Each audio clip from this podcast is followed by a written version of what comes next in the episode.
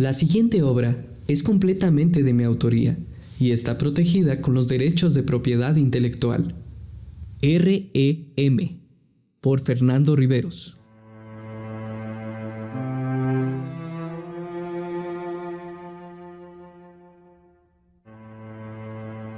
Habíamos reprobado la materia de psicología en cuarto de prepa, por lo que estábamos en unas asesorías en las que nadie estaba poniendo atención.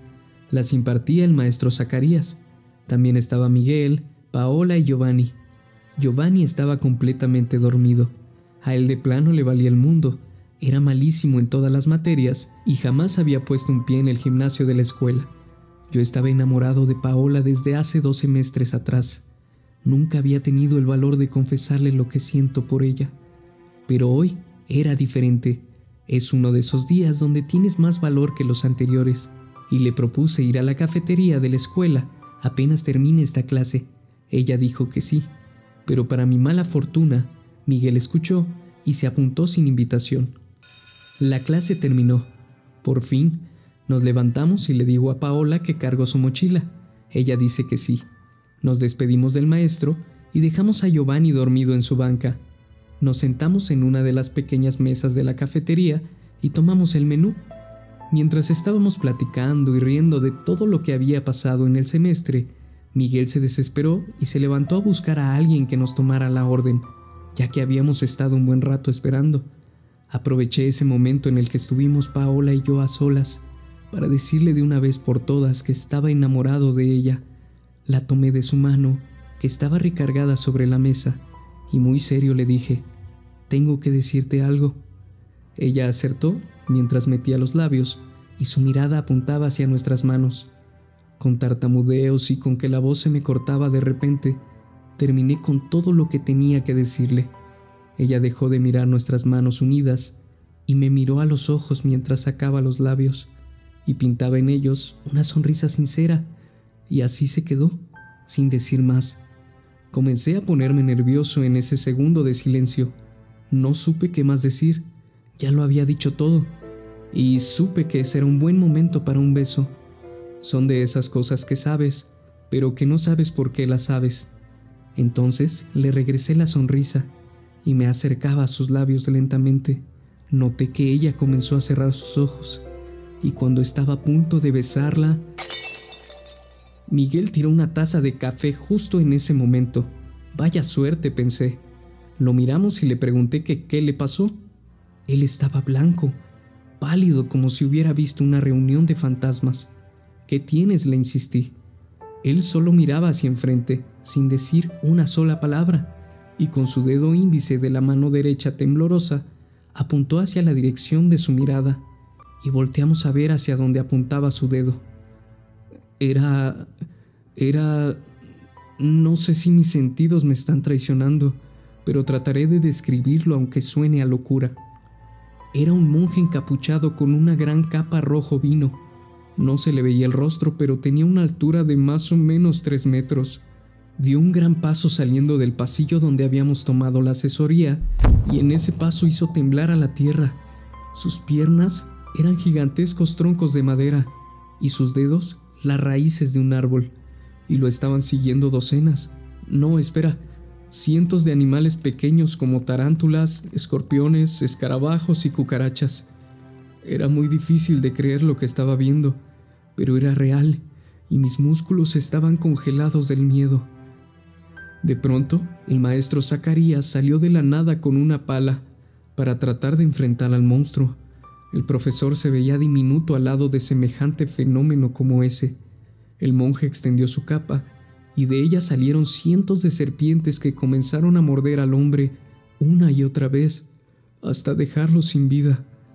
Las serpientes regresaron dentro de la capa del monje, y del hueco de donde se supone que debe haber un rostro, salieron dos antenas, y en la punta de cada una de ellas estaba su respectivo ojo, como los ojos de los caracoles.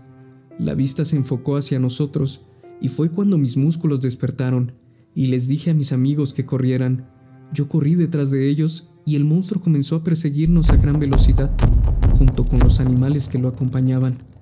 Nos empezamos a cansar de tanto correr, y el monstruo no parecía bajar la velocidad. Entonces, en una de las vueltas nos escondimos detrás de una de las máquinas de dulces, y el monstruo pasó de largo sin poder vernos. Nos quedamos callados, inmóviles hasta asegurarnos que el monje estuviera a una distancia alejada, para poder salir huyendo de la escuela.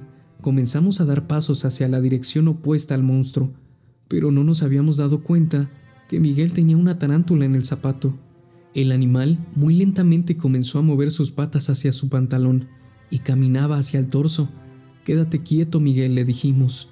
Pero la tarántula subía y subía hasta que llegó al cuello. Miguel no pudo resistir más y con un movimiento brusco de su mano intentó golpearla para alejarla de su cara, pero la araña fue más rápida y logró morderlo en el cuello. Miguel comenzó a gritar y llamó la atención del monstruo. Rápidamente, los animales corrían de nuevo hacia nosotros. Paola y yo comenzamos a correr y no nos dimos cuenta que Miguel se había desmayado. Cuando volteamos a verlo, ya estaba envuelto por aquellos animales. Nos metimos Paola y yo a la biblioteca, porque había demasiados pasillos y ahí podíamos ganar tiempo para confundirlo. Paola estaba histérica. Le dije que se calmara, que saldríamos de esta y le di un gran abrazo. En ese momento me di cuenta de algo. Las letras de las portadas de los libros no tenían coherencia. Parecía que estaban en idioma árabe o ruso o holandés, no lo sé. Solté a Paola un momento y me puse a hojear los libros, uno tras otro, y era la misma cosa. Ninguno tenía sentido. Parecía como si los hubieran metido a nadar por días y sus letras se habían difuminado. Por lo que recordé una de las asesorías de psicología si quieres saber si estás dentro de un sueño, tan solo trata de leer algún texto o intenta mirar la hora del reloj. En ambos casos, jamás podrías obtener esa información. Paola, estamos en una pesadilla, le dije. Tienes que despertar. Ella cerró los ojos fuertemente y me pidió que la pellizcara. Yo no quería, pero tenía que hacerlo.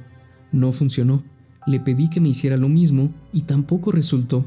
El monstruo ya había inspeccionado toda la biblioteca y solo faltaba nuestra sección. Salimos corriendo por la puerta trasera, pero accidentalmente se me cayó un libro, por lo cual llamó la atención del monje y comenzó a perseguirnos. Nos metimos rápidamente al gimnasio que estaba justo al lado. Nos metimos y todo era diferente. Era completamente color blanco, como si estuviéramos flotando en el interior de las nubes. No había balones, bancas, canastas ni casilleros, solo espacio vacío.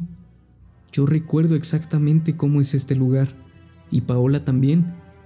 Giovanni, dijo Paola, este es el sueño de Giovanni, lo cual tenía muchísimo sentido. Él jamás había puesto un pie en el gimnasio, entonces tendría lógica que no sabría cómo es en realidad, y eso explicaría por qué hay un espacio muerto aquí. Vayamos a despertarlo, le dije a Paola. Debe seguir dormido en el salón donde tomamos la asesoría. Salimos del gimnasio y ya no había cientos de animales, había millones cubriendo todos los edificios de la escuela, los árboles, las bancas y las estatuas.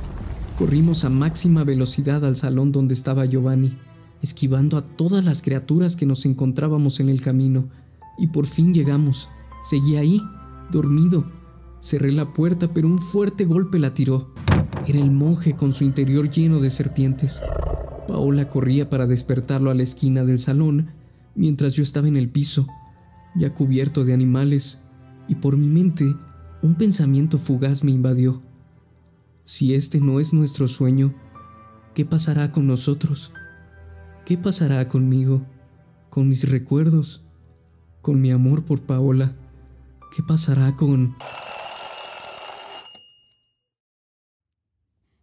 Mm, ah, cinco minutos más.